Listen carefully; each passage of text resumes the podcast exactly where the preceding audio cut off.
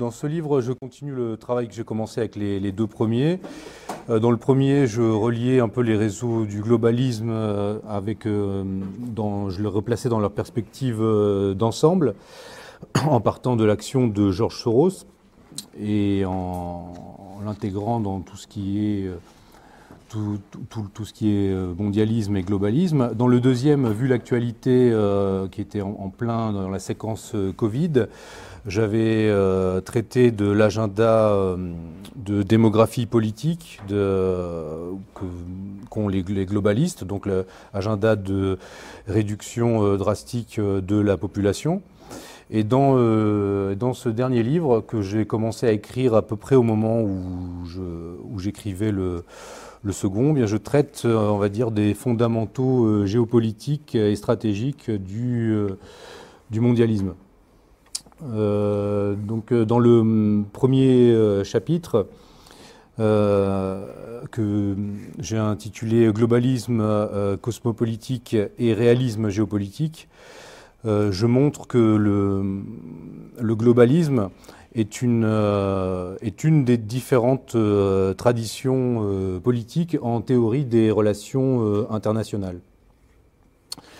Et euh, ce qui, euh, je, montre en fait comment depuis, euh, depuis un, siècle exactement, depuis la, Première Guerre mondiale, ce, ce qui était au départ qu'une des multiples options, une des différentes écoles de pensée en théorie des relations internationales, a fini par devenir le paradigme dominant euh, en Occident et euh, ce qui a un impact sur, euh, sur la conduite des affaires internationales et sur la position que prennent les puissances occidentales dans le monde vis-à-vis des puissances déjà intra-occidentales et extérieures à la sphère occidentale.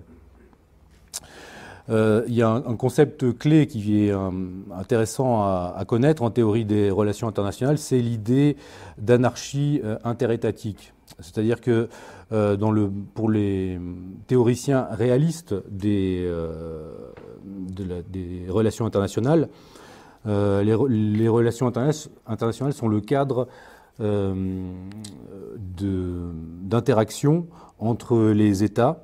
Et les États n'ayant pas euh, d'autorité supra-étatique pour les, pour les encadrer, euh, évolue en quelque sorte dans une forme d'état de nature qui est proche de ce que connaissaient euh, les, les, hommes à l'origine de l'histoire. Et donc dans l'idée cosmopolitique ou globaliste, pour parachever l'histoire humaine, en quelque sorte, il faudrait que soit élaborée et mise en place une, une autorité mondiale qui viendrait euh, coiffer euh, les États et finalement euh, empêcher leurs, interactions, leurs interactions naturelles qui incluent la possibilité de la guerre. Donc en fait, c'est par un raisonnement en quelque sorte pacifiste radical que les globalistes en viennent, en tout cas en théorie, à vouloir euh, chapeauter euh, les États, qui sont le cadre euh, normal des relations internationales, en tout cas depuis plusieurs siècles, depuis le traité de Westphalie, par une autorité mondiale supra-étatique. L'histoire du XXe siècle, donc depuis la Première Guerre mondiale, avec l'exacerbation des nationalismes, à la au sortir du, de la Première Guerre mondiale, euh, les, internationalistes, les globalistes ont vraiment euh, avancé leur, leur, pion et euh, ont réussi, notamment via Wilson et via l'élaboration de la Société des Nations, à avancer cette, idée d'une autorité supranationale Et, on posait vraiment les premières pierres de l'édification de cette, de cette vision stratégique qui est la leur. dès cette époque, il y a eu des, critiques hein, euh, de, cette, euh, de, l'élaboration de ce qui était à l'époque une proto-gouvernance mondiale, si on veut, euh, pour expliquer que finalement cela allait conduire à un étouffement des relations interétatiques normales et, et finalement des gens comme par exemple Carl Schmitt ont expliqué que l'idée d'une autorité supranationale n'était qu'en fait euh, n'était que le moyen qu'employaient euh, certaines euh, oligarchies pour, pour empêcher des États rivaux d'exister et de prendre la place qu'ils cherchaient à prendre au sein du système de relations internationales de l'époque. Et finalement, on a une espèce de mouvement euh, de dialectique où, euh, après chaque guerre mondiale, on a un renforcement des structures euh, supranationales et de l'internationalisme. Et ces structures finissent par se, par se craqueler. C'est ce qui s'est passé avant la Seconde Guerre mondiale. Et là, de nouveau, exacerbation des tensions, des tensions interétatiques. Et puis, donc, au sortir de la Seconde Guerre mondiale, même chose, euh, de nouveau euh, l'occasion de, passer une étape supplémentaire dans l'intégration euh, cosmopolitique. Là, cette fois-ci, avec la création de tous les, organismes internationaux qui existent toujours de nos jours, comme l'ONU, l'OMS, l'UNESCO, etc., avec toujours le prétexte officiel bienveillant qui est celui effectivement du, du pacifisme. et cela, nous arrivons à notre époque euh, à une. Euh, moi, je dis que c'est la quatrième grande crise, puisque assez vite, après la Seconde Guerre mondiale, on a eu euh, la guerre froide. Et donc la tension entre les deux piliers, finalement, de la gouvernance mondiale post-Seconde Guerre mondiale, euh, on a le fameux discours de Churchill hein, qui, dès 1946, euh, on retient sa fameuse phrase Un rideau de fer s'est abattu sur l'Europe. Mais en fait, si on lit ce discours euh, qu'il, a donné à Fulton aux États-Unis, en fait, c'était un, discours un, discours vraiment de guerre froide, c'est-à-dire euh, qui consistait à dire bon, les soviétiques nous ont aidés euh, contre abattre le, national-socialisme, mais maintenant les soviétiques, au sein même de cette gouvernance mondiale, sont un nouvel, nouvel adversaire qui va s'agir de, contenir. Euh, donc c'était finalement le, la, troisième, après la première et la seconde guerre mondiale, la troisième grande crise de l'intégration cosmopolitique, c'est la, la guerre froide. Et maintenant, nous arrivons avec euh, ce qui est en train de se passer euh, à notre époque, ce dont nous sommes les contemporains. C'est, je pense, la, quatrième grande crise où, comme avant les deux précédents euh, conflits mondiaux, tous, les, conflits locaux qui étaient gelés ou régionaux se réveillent. Et ce qui empêche la situation de dégénérer complètement, selon moi, c'est bah, l'existence de l'arme atomique qui fait que les, principaux euh, protagonistes euh, du choc contemporain des puissances ne peuvent pas aller jusqu'au bout de la montée euh, aux, extrêmes. pour imposer progressivement cette gouvernance mondiale, en tout cas en Occident, il, a fallu, il a fallu du temps. Et surtout, il a fallu déployer euh, tout un ensemble de réseaux que j'ai commencé, enfin que j'ai déjà étudié dans mes deux précédents livres et que je continue d'étudier dans celui-ci, et plus précisément euh, les réseaux de ce que j'appelle les vrais, véritables décideurs du globalisme, euh, que sont les think tanks et les clubs de pensée, qui sont des organismes euh, finalement qui n'ont pas l'air d'être directement euh, des organismes euh, de décision, mais qui en fait sont les organismes au sein desquels se rencontrent les véritables décideurs. C'est vraiment cette armature de think tank qui forme ce qu'on ce que certains ont appelé la, davocratie. Donc le, parmi ces forums et ces think tanks, j'en étudie spécifiquement deux parce qu'ils jouent un rôle essentiel dans l'élaboration des conceptions géopolitiques du globalisme politique donc euh, le club euh, Bilderberg et euh, le Council on Foreign Relations. Voilà, donc je vous passe les, détails que j'expose longuement dans le livre, mais en gros, le Council on Foreign Relations a été fondé justement immédiatement dans l'après-première guerre mondiale, au moment du, en parallèle de l'élaboration du traité de Versailles et le but du Council on Foreign Relations était euh, au départ d'être euh, couplé avec euh, son homologue britannique pour faire un seul institut. un institut vraiment transatlantique des relations internationales qui était chargé d'élaborer en gros la forme, si on veut, de l'ordre international d'après la, Première Guerre mondiale. le, comment dire, l'opinion publique, mais surtout euh, même certains décideurs eux-mêmes, notamment décideurs économiques, notamment aux États-Unis, n'étaient pas encore prêts à une telle intégration. Et finalement, les sponsors hein, du Council on Foreign Relations euh, et euh, de l'Institute of Royal Affairs de la, Chatham House à Londres ont décidé de scinder les deux ces deux instituts, donc, et de faire le CFR et la Chatham House. Mais les deux fonctionnent, euh, fonctionnent de concert euh, depuis l'époque et visent à renforcer l'intégration euh, atlantique entre États-Unis et Grande-Bretagne, qui sont vraiment les deux pôles principaux de l'ensemble géostratégique occidental. Donc le CFR euh, a été euh, présent dans toutes les administrations euh, américaines depuis sa création et toujours plus à partir de la Seconde Guerre mondiale. Il est notamment revenu en force dans l'administration de, Biden.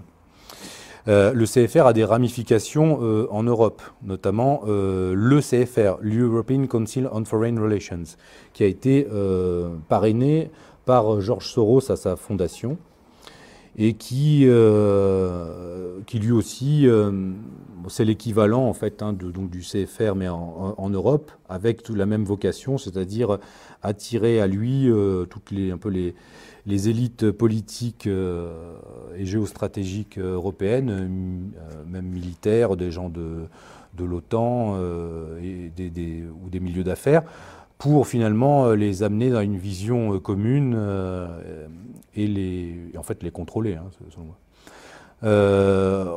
En, parallèle, bon, le CFR voilà, a lui aussi tout un tas d'autres organismes comme l'European Stability Initiative, l'ESI, qui euh, joue un rôle essentiel que j'avais bien détaillé dans le premier livre sur, euh, au sujet de l'agenda euh, immigrationniste de l'Union européenne.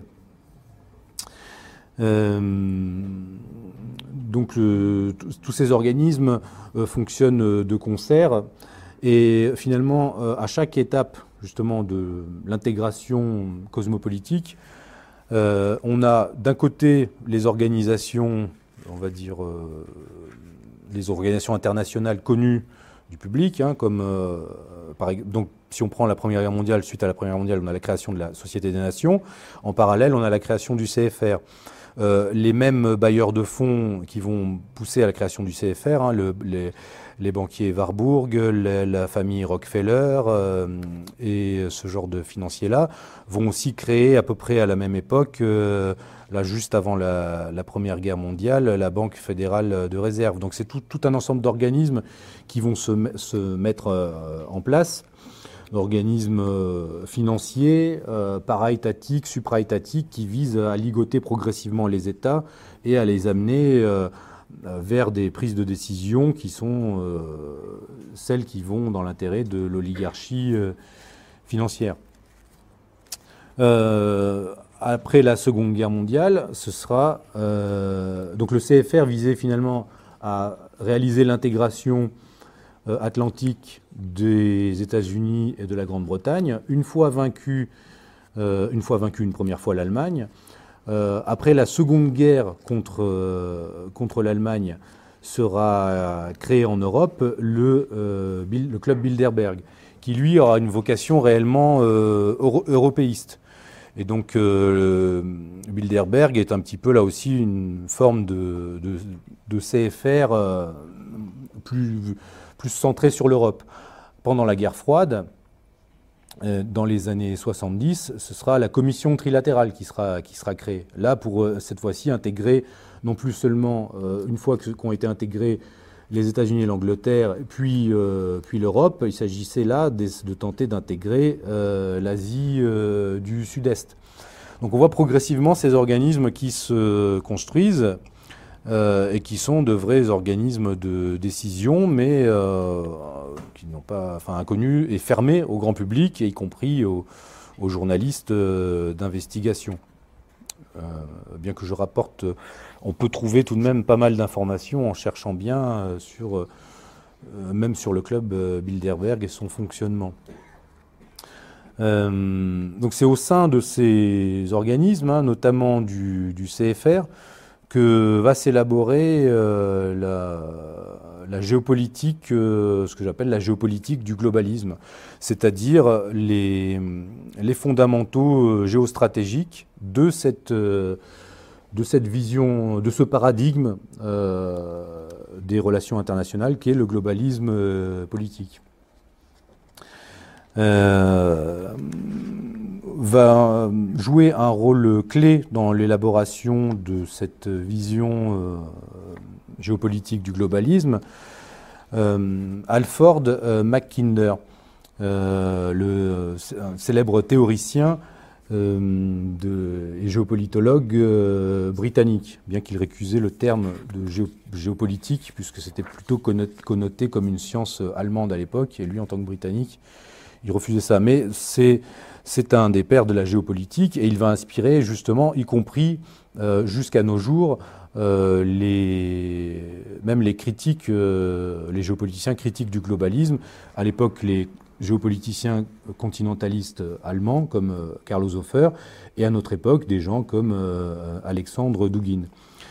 Euh, ce qui est intéressant, c'est que Mackinder lui-même, donc c'est un, Britannique, lui cherchait au travers de l'étude de la géographie à en quelque sorte armer conceptuellement les élites britanniques de l'époque. Donc lui a commencé son activité en tant que géographe euh, et finalement euh, euh, influenceur dans les cercles dirigeants à la fin du 19e siècle. Et il va aussi s'investir dans le champ politique, dans un courant qui s'appelait à l'époque le courant des libéraux impérialistes, les LIMP. Donc c'est intéressant parce que ce concept, à l'époque, était ouvertement revendiqué en Angleterre, c'est-à-dire le libéralisme impérialiste.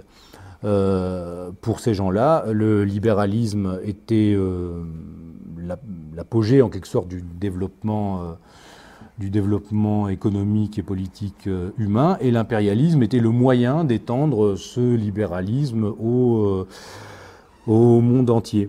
Et ce qui est intéressant, c'est que Mackinder va, intervenir dans des cercles donc euh, lui-même était dans ce courant euh, des libéraux impérialistes, mais tous ces cercles se croisaient avec notamment la, société fabienne, qui eux étaient des, socialistes élitaires en quelque, sorte, des gens qui voulaient euh, réaliser une forme de collectivisme mais par le haut. Bon, en fait, c'était essentiellement donc des, financiers qui cherchaient. c'est un petit, c'est la même idéologie que le forum de Davos euh, actuellement, hein, c'est-à-dire c'est euh, euh, le socialisme pour les autres, mais pour soi, c'est en quelque sorte le, libéralisme et la liberté d'entreprendre la plus totale, mais la société, elle, doit être encadrée. Et en quelque sorte collectivisée. Et le en fait, leur ennemi à ces gens-là, c'est le capitalisme de le, capital, le, capitalisme de moyenne entreprise en quelque sorte. Hein. Eux, ce sont des spéculateurs purs et il cherche à contenir tout ce qui pourrait être une forme de, concurrence populaire en quelque sorte hein, au, capitalisme monopolistique qui est le leur. Et donc ces, différentes, ces différents cercles, hein, les libéraux impérialistes, les socialistes fabiens, donc tous ces gens-là vont finalement enfin, vont être un peu un chaudron dans lequel va, va se va s'élaborer cette, géopolitique britannique d'abord, puis américaine ensuite, euh, géopolitique que, euh, que des gens comme euh, Oshofer ou, Carl Schmitt ont appelé la géopolitique thalassocratique, donc des, puissances, des puissances océaniques, en opposition aux puissances continentales. Donc Bon, là, c'est pareil, hein, dans le livre, je développe assez longuement ces, concepts. Euh, là, ici, rapidement, je pourrais évoquer donc, pour euh, Mackinder, mais finalement jusqu'à nos jours, hein, jusqu'à euh, Brzezinski ou Soros lui-même. Le monde est finalement divisé ainsi. Il y a la partie du monde qui serait en fait le Nouveau Monde et l'Occident euh, anglo, euh, anglo-américain qui entoure euh, la masse, le continent eurasiatique, mais aussi l'Afrique. Qui est, parce qu'en en fait là c'est le concept de Mackinder, mais plutôt en 1904. Il a repris ensuite son concept ben, avant la, enfin, au moment de la Seconde Guerre mondiale plutôt, il va inclure l'Afrique dans son, dans son concept. Et finalement, pour lui, il y a euh, une, ce qu'il appelle une île mondiale, donc, euh, qui est en fait tricontinentale, hein, qui est euh, l'Europe, l'Europe, l'Asie et l'Afrique. Donc cette île mondiale, qui constitue la masse terrestre principale, est encerclée par les, les, puissances thalassocratiques, donc contrôlées à l'époque euh, par les Britanniques, puis par les, par les Américains. Mais en fait, c'est toujours la même, la même chose. Ce sont les, pays du Commonwealth.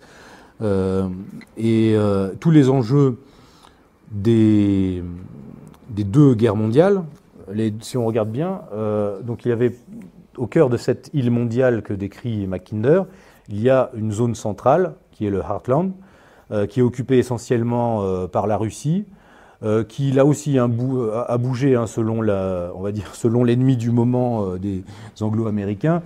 Mais le Heartland était plus, plus situé, avec une partie plus vers l'Allemagne avant la, Première Guerre mondiale, puis plus vers la Russie, après même pendant la, pendant la guerre froide. Mais en gros, c'est toujours cette, zone qui n'est pas contrôlée directement par, par l'Occident, en fait et euh, qui occupe le centre de la masse terrestre eurasiatique. Cette zone est elle-même entourée d'une zone qu'il appelait donc le, Rimland, et qui est en fait euh, toute, cette zone, cette large bande euh, qui part de l'Europe et qui va jusqu'à l'Asie, du, du sud-est et du, du nord-est. Toute cette bande, si on regarde bien, c'est là qu'ont émergé les principales euh, civilisations et même les principales religions. Et en fait, un autre théoricien euh, de, la, géopolitique euh, cosmopolite ou globaliste, Nicolas Spikeman, reprendra ces conceptions-là, mais lui dira que le, finalement le centre du système monde serait plutôt le Rimland que le Heartland, parce que le, Rimland concentre finalement les, territoires émergés les plus dynamiques économiquement. Euh, c'est le concept en quelque sorte d'Eurasie utile. Euh, et donc lui, donc euh, Spikeman, qui est un peu un successeur de, de Mackinder, va lui centrer son analyse sur le contrôle du Rimland et il va chercher vraiment, au travers de ses travaux, à convaincre les décideurs américains de l'impossibilité pour les Américains d'être isolationnistes. Parce qu'il dit finalement, tel qu'on voit euh, l'Amérique, euh, finalement, l'Amérique est, encerclée par l'Est et par l'Ouest par, par l'Eurasie. Donc elle ne peut qu'intervenir en Eurasie, elle n'a pas le choix. C'est ce que dira Brzezinski 50 ans plus tard, dès, dès, les années 70, et qu'il le répétera encore en 1997 dans, dans, son fameux livre le, le, grand échiquier. Le grand échiquier, c'est l'Eurasie, en fait, hein, pour ces gens C'est l'île mondiale qui, sur lequel doivent, doivent intervenir les puissances thalassocratiques océaniques. Le, cauchemar stratégique des globalistes a toujours été qu'une puissance euh, eurasiatique ou qu'une qu'une coordination de puissances eurasiatiques vienne à se former et, euh, et, commence à constituer un, une forme de géant euh, géoéconomique qui rendrait périphérique la zone contrôlée par, par les anglo-américains. C'est toujours le cas.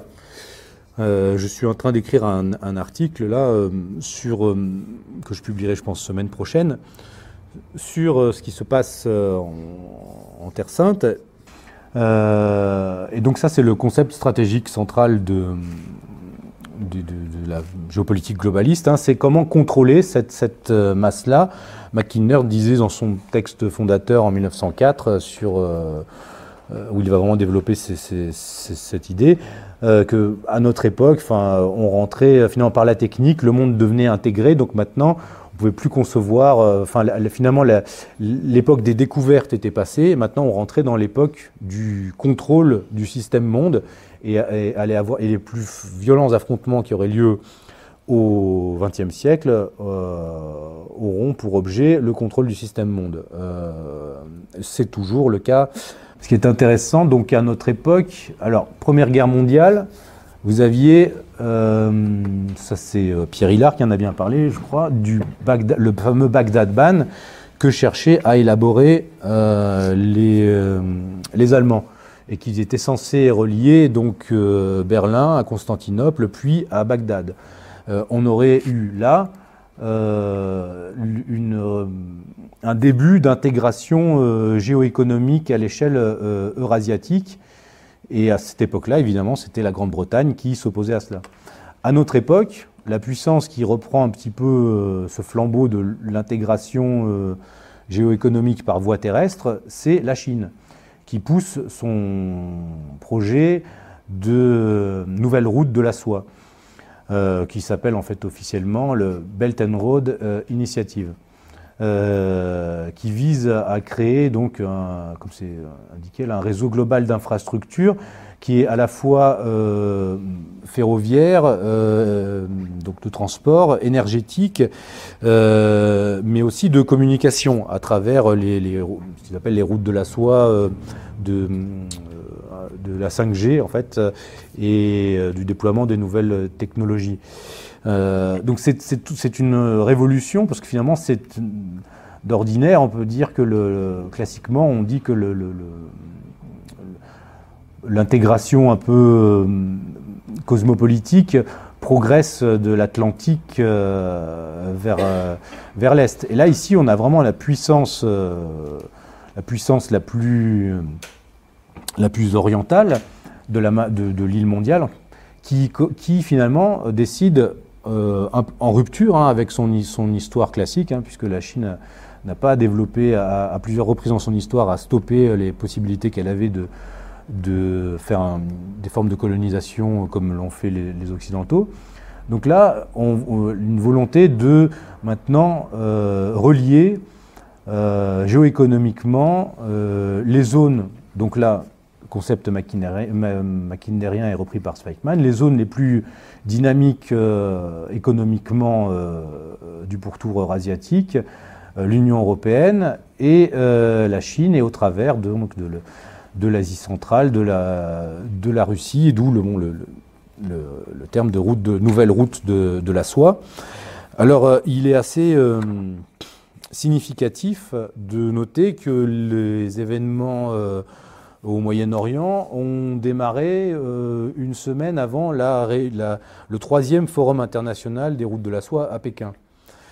Euh, donc ce qu'il faut savoir et qui n'est, qui n'est, que j'entends quasiment nulle part, euh, c'est pour ça que je vais faire un article là-dessus, c'est le rapprochement qui avait eu lieu, le rapprochement économique qui avait lieu depuis presque dix ans en fait même plus hein, depuis les années 90, mais qui s'était vraiment renforcé depuis une dizaine d'années, entre Israël et la Chine. Et, finalement, l'axe sino-russe jouait un peu le rôle d'un pôle qui maintenait un équilibre des puissances au Moyen-Orient euh, entre, euh, en fait euh, son partenaire principal, l'Iran, et puis donc les, alliés de l'Iran, hein, la Syrie, le Liban, et, et, Israël qui finalement, si Israël était appuyé, a toujours été appuyé par les anglo-américains en termes de, puissance géopolitique, commençait à développer des liens économiques de plus en plus rapprochés, notamment avec la Chine, notamment dans la perspective des euh, nouvelles routes euh, de la soie. Des investissements massifs ont été faits euh, il y a quelques années dans le port d'Haïfa en Israël par les Chinois. ils ont construit tout un terminal de, fret de marchandises et qui donc qui devait être là, là on le voit pas sur cette carte de 2020 parce que justement c'est une zone qui n'était pas encore complètement incluse dans la nouvelle route de, la soie, mais le port d'Haïfa, euh, qui sera par là, si pas très bien, euh, aurait pu e-, être un des débouchés de ces voies, euh, voies, géoéconomiques terrestres lancées par la Chine. dans l'idée qu'avaient les Israéliens, c'était donc réaliser aussi, en fait finalement c'est de jouer sur les deux tableaux, euh, et, d'être un petit peu une interface euh, régionale entre, euh, entre Chine et Russie, et puis finalement entre, la, et, entre Occident en fait. Et, et donc en fait, on peut penser que les événements actuels sont, ne sont pas forcément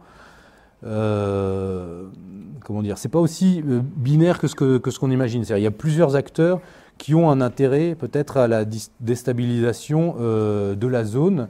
Euh, et les Américains eux-mêmes, qui voient d'un mauvais œil cette, intégration géoéconomique de l'Eurasie.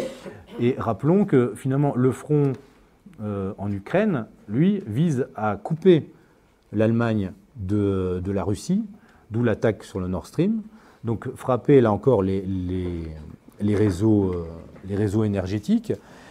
Euh, et, vraiment, l'enjeu, c'est toujours le même, hein, comme pour les précédentes guerres mondiales, c'est de couper l'Europe de l'Eurasie et de faire de l'Europe le croupion euh, des anglo-américains. Donc dans cette perspective, tous les coups, tous les coups sont permis, et après avoir déstabilisé finalement la zone euh, ça, c'est ce que vraiment disait Mackinder dès son époque. Hein. Mackinder a toujours dit il faut qu'entre l'Europe euh, occidentale et, euh, et, la Russie, il y ait une, un ensemble de, micro-États qui, qui, qui, ne soient jamais unifiés ni, ni par l'influence allemande, ni par l'influence russe, et qui constituent une espèce de marqueterie d'État qui, ne, qui, ne, puisse pas euh, permettre la jonction euh, entre les puissances euh, géoéconomiques principales eurasiatiques, à l'époque donc l'Allemagne,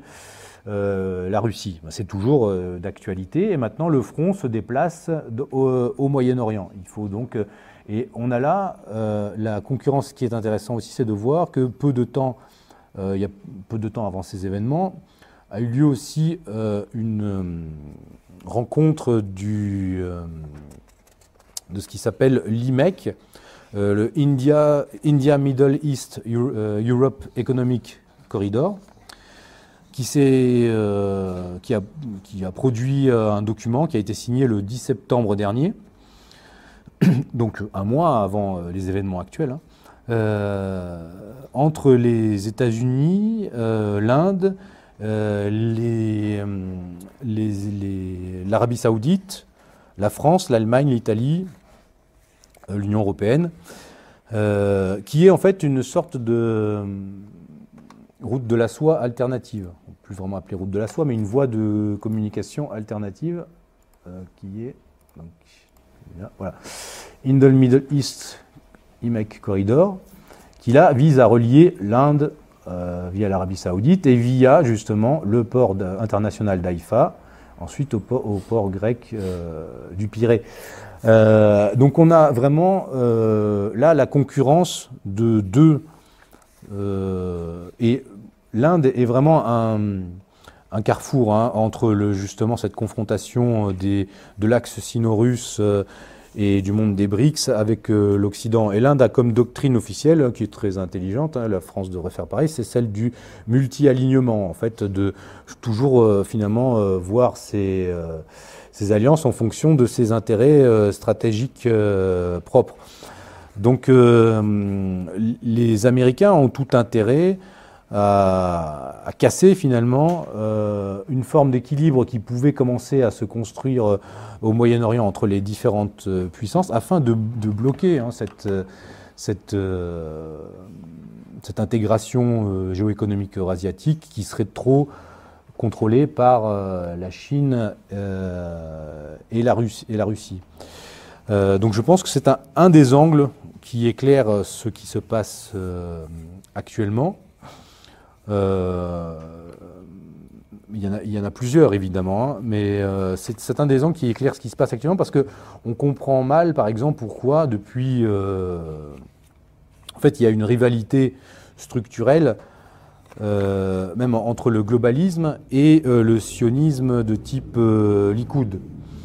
Le, les deux projets sont, finalement diffèrent dans leur finalité immédiate puisque euh, le projet de Netanyahou, c'est euh, un projet euh, de réaliser, de finalement de parachever la, construction étatique d'Israël et d'en faire un État ethno-confessionnel euh, suprémacistes, débarrassés de ces, euh, de ces populations euh, palestiniennes, et avec Jérusalem comme capitale, et avec en fin de course la reconstruction du temple de Jérusalem, en lieu des, et place des, de l'esplanade des mosquées.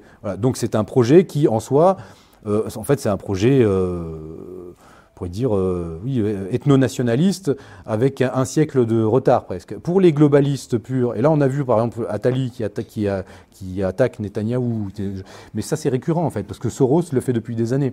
Et donc en fait on a même, euh, c'était le fils de Netanyahou, je crois, qui avait attaqué aussi Soros, c'était les, les, gens du Likoud qui traitaient Soros d'ennemi systémique de l'État d'Israël. Euh, et en fait, on a une, lutte euh, entre le globalisme politique euh, purement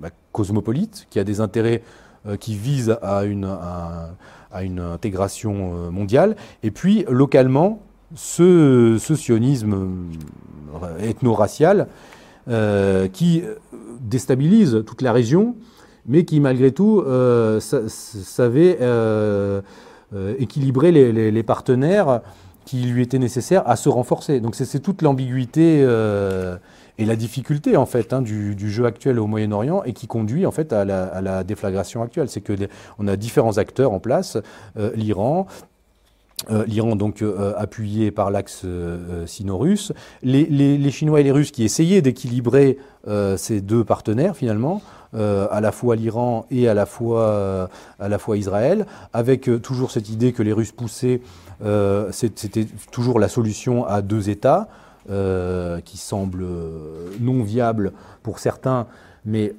si ce n'est pas la solution à deux États, ce sera la solution où l'une des deux parties prend le, pas sur l'autre et l'autre devra vivre comme minorité dans ce territoire. Donc et comme c'est inacceptable pour le courant auquel appartient j'allais dire Jabotinsky, non, euh, appartient à Netanyahou, qui est donc courant hérité du euh, sionisme qu'on a appelé révisionniste à l'époque, au début du XXe siècle, et qui est un courant vraiment le plus ethno-nationaliste. Euh, donc c'est inacceptable pour eux. Donc en fait, on, est dans une forme d'impasse stratégique, et je pense que c'est ce qui était voulu aussi. Enfin, c'est ce qui ça arrange bien, en tout cas, les Américains si euh, si le rapprochement d'Israël avec les Russes et les Chinois euh, continuait. Donc, euh, tout, est réuni pour finalement créer l'instabilité dans laquelle nous sommes dans la région, avec des partenaires. En fait, c'est ça qui est intéressant de comprendre quand on se penche réellement sur le fonctionnement des relations internationales ou de comment fonctionnent ces différents acteurs.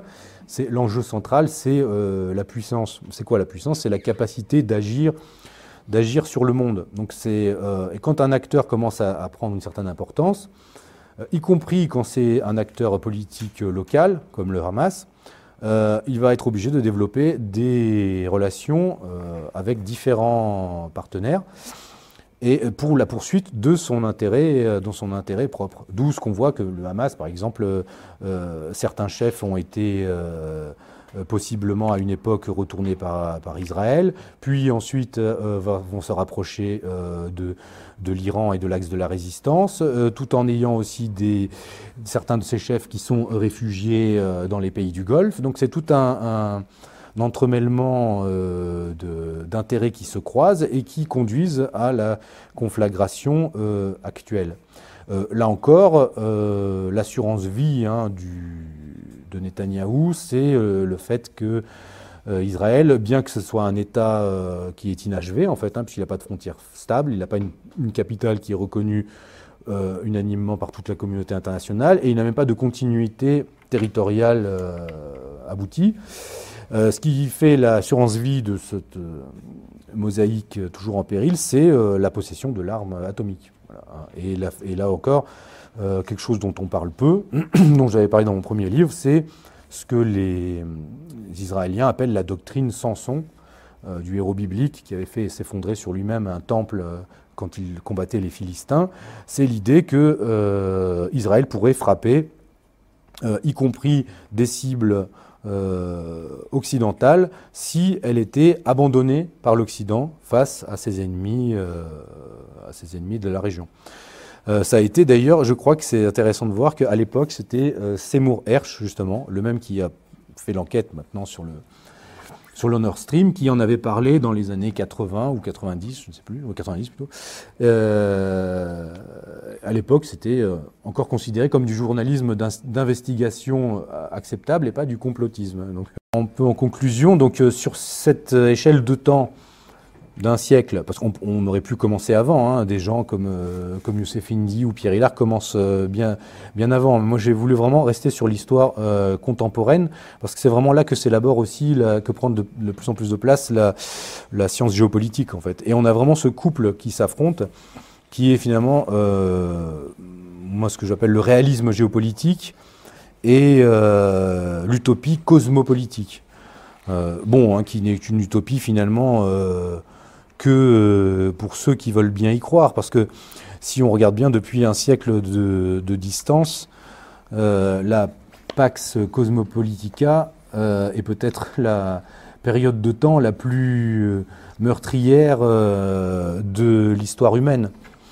sans vouloir faire dans le comment dire dans le conte enfin le conte l'hécatombe le compte d'une hécatombe qui ne cesse pas, on va dire que euh, la Première Guerre mondiale euh, avait fait 18 à 19 millions de morts, la Seconde Guerre mondiale 60 millions de morts, puis euh, apparition de l'arme nucléaire qui va donc freiner les conflits directs entre les, les, grandes puissances et qui va donc enclencher la guerre froide en quelque sorte, mais qui n'était froide que dans les zones où elle n'avait pas lieu, puisque euh, si on regarde bien, euh, la guerre de Corée, immédiatement après la, Seconde Guerre mondiale, va faire 2 millions de morts. La guerre d'Indochine, euh, côté français, fera 37 000 morts, côté vietnamien, 500 000 morts.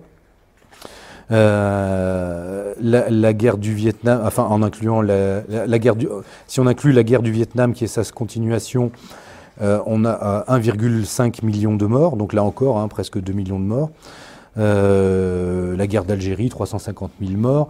les guerres Iran-Irak, qui sera appuyée par, les, États-Unis, 800 000 morts. Puis la première guerre du Golfe, entre 50 000 et 100 000 morts pour la, campagne de, la première guerre du Golfe. Les, suites de la deuxième guerre du Golfe et les suites de la première, peut-être 2,4 millions de personnes. Pour l'Afghanistan, 870 millions d'Afghans.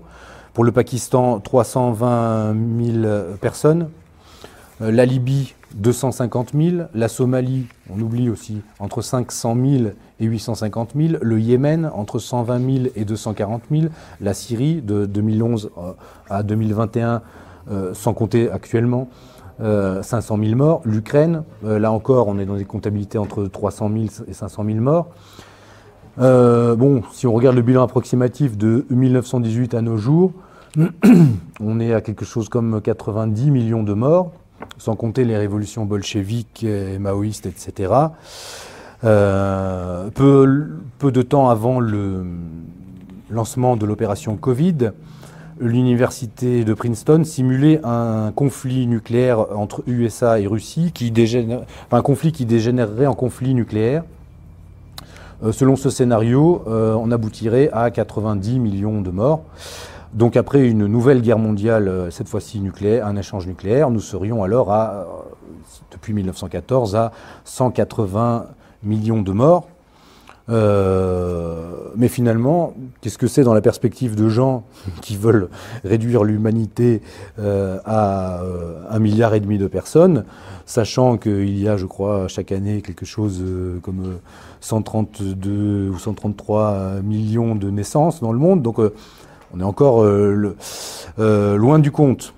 Euh, finalement, pour ces gens-là qui veulent, dans la perspective millénariste radicale qui est celle de l'élite réelle du globalisme politique, ces montagnes de mort importent peu, car il s'agit finalement pour eux d'instaurer les conditions de vie optimales pour les élus qui hériteront de la Terre, au terme de ce processus dialectique qui ne cessera qu'à la fin de l'histoire. Que représente finalement cette entre guillemets, casse humaine sur la voie qui mène à un paradis terrestre restauré pour cette élite? Et ceci m'amène à ma conclusion immédiate, euh, à laquelle je pensais récemment, parce que je me disais que tout de même, à force d'étudier ces choses-là, je dis c'est quand même un petit peu violent. Euh, mais si on le place, et on le voit notamment quand on entend les, on a tous noté hein, le différentiel, enfin les déclarations euh, d'officiels israéliens ou de gens qui représentent en ce moment la partie israélienne, qui se lâchent complètement, comme on dit, et qui, et qui finalement, eux, s'autorisent des choses que personne ne, s'autoriserait. Et, et on, se, on, se, on, se, dit que tout de même, c'est, on, voit vraiment le, le, le, deux poids, deux mesures. Et ça me faisait penser au fait que finalement, tous ces gens qui se disputent euh, le monde visible en quelque sorte, le, qui veulent avoir la mainmise sur, euh, sur ce qui est terrestre, bien oui, c'est vraiment leur monde en fait. Hein. C'est leur monde, c'est le monde de la violence. Mais en fait, euh, si on regarde bien, bon là, je sors un petit peu du sujet du livre, mais vu ce qui se passe, on ne peut pas ne pas, ne pas en parler, mais vu que ces événements se déroulent en Terre Sainte, bon, c'est quand même euh, c'est en Terre Sainte qui est, pour les chrétiens qui est apparu, euh, qui est apparu le, le, Messie. Euh, les, Juifs, comment dire, de la tendance type type Netanyahou ou, le, sionisme religieux qui a pris le pas sur le sionisme laïque attendent et préparent vraiment la venue de ce qu'ils estiment être leur Messie. Euh, pour cela, il, leur faut reconstruire le temple, hein, ça ils le disent euh, ouvertement. Euh, pour certaines écoles de, pensée de ce courant-là, c'est le Messie lui-même qui parachèvera le temple et qui leur donnera les dernières indications qui leur manquent. Et au sein de ce temple seront accomplis de nouveau des sacrifices comme à l'époque vétérotestamentaire, et à l'époque du paganisme, même des sacrifices sanglants hein, auxquels ils se préparent déjà, hein, des sacrifices d'animaux euh, qui agréeront à la, à, la divinité. Voilà, donc ça c'est pour tous ces gens qui, soient de cette tendance-là ou qui soient de la tendance plus sorosienne, plus euh, finalement euh, qui se veut cosmopolite, cosmopolite, éclairé, finalement tous ces gens qui, qui combattent, qui luttent pour avoir la mainmise sur les biens de la terre, eh bien finalement, euh, il y a 2000 ans, euh, euh, notre Seigneur est venu et a expliqué exactement ce qu'il en était. Oui, c'est bien leur monde, et bien ils peuvent, mais comment dire, au, jour, au jour du jugement, tous ces gens hériteront aussi de la responsabilité de ce qu'ils ont fait du monde. C'est-à-dire que ben, l'Éternel leur demandera, voilà, vous, vous, vouliez être les maîtres du monde, voilà, maintenant le monde il est dans cet état-là, c'est de, votre responsabilité. Donc tout ça pour dire, cette digression pour euh, parce qu'on se demande souvent face à tout ça, nous qu'est-ce qu'on peut faire? Euh, Je pense que voilà, nous notre euh, notre tâche à notre niveau, bah, c'est d'être un peu comme les les premiers chrétiens qui savaient que le monde finirait, d'être une forme d'ecclésia, mais pas forcément au sens de la structure officielle où il est inscrit dessus Église église officielle, mais d'être d'être ce corps vivant euh, du vrai Messie face à tous ces gens qui préparent la venue euh, du, faux Messie et, qui préparent un monde qui est invivable, mais qui sera peut-être plus invivable pour eux que pour nous, parce que nous, finalement, la séquence Covid nous l'a montré, et je me rappelle ici même l'an dernier à la conférence, enfin, les liens que nous arrivons à tisser au travers de tout ce que nous faisons montrent qu'il euh, y aura toujours une possibilité pour les gens de bien de continuer à faire quelque chose. Voilà. Merci. Merci.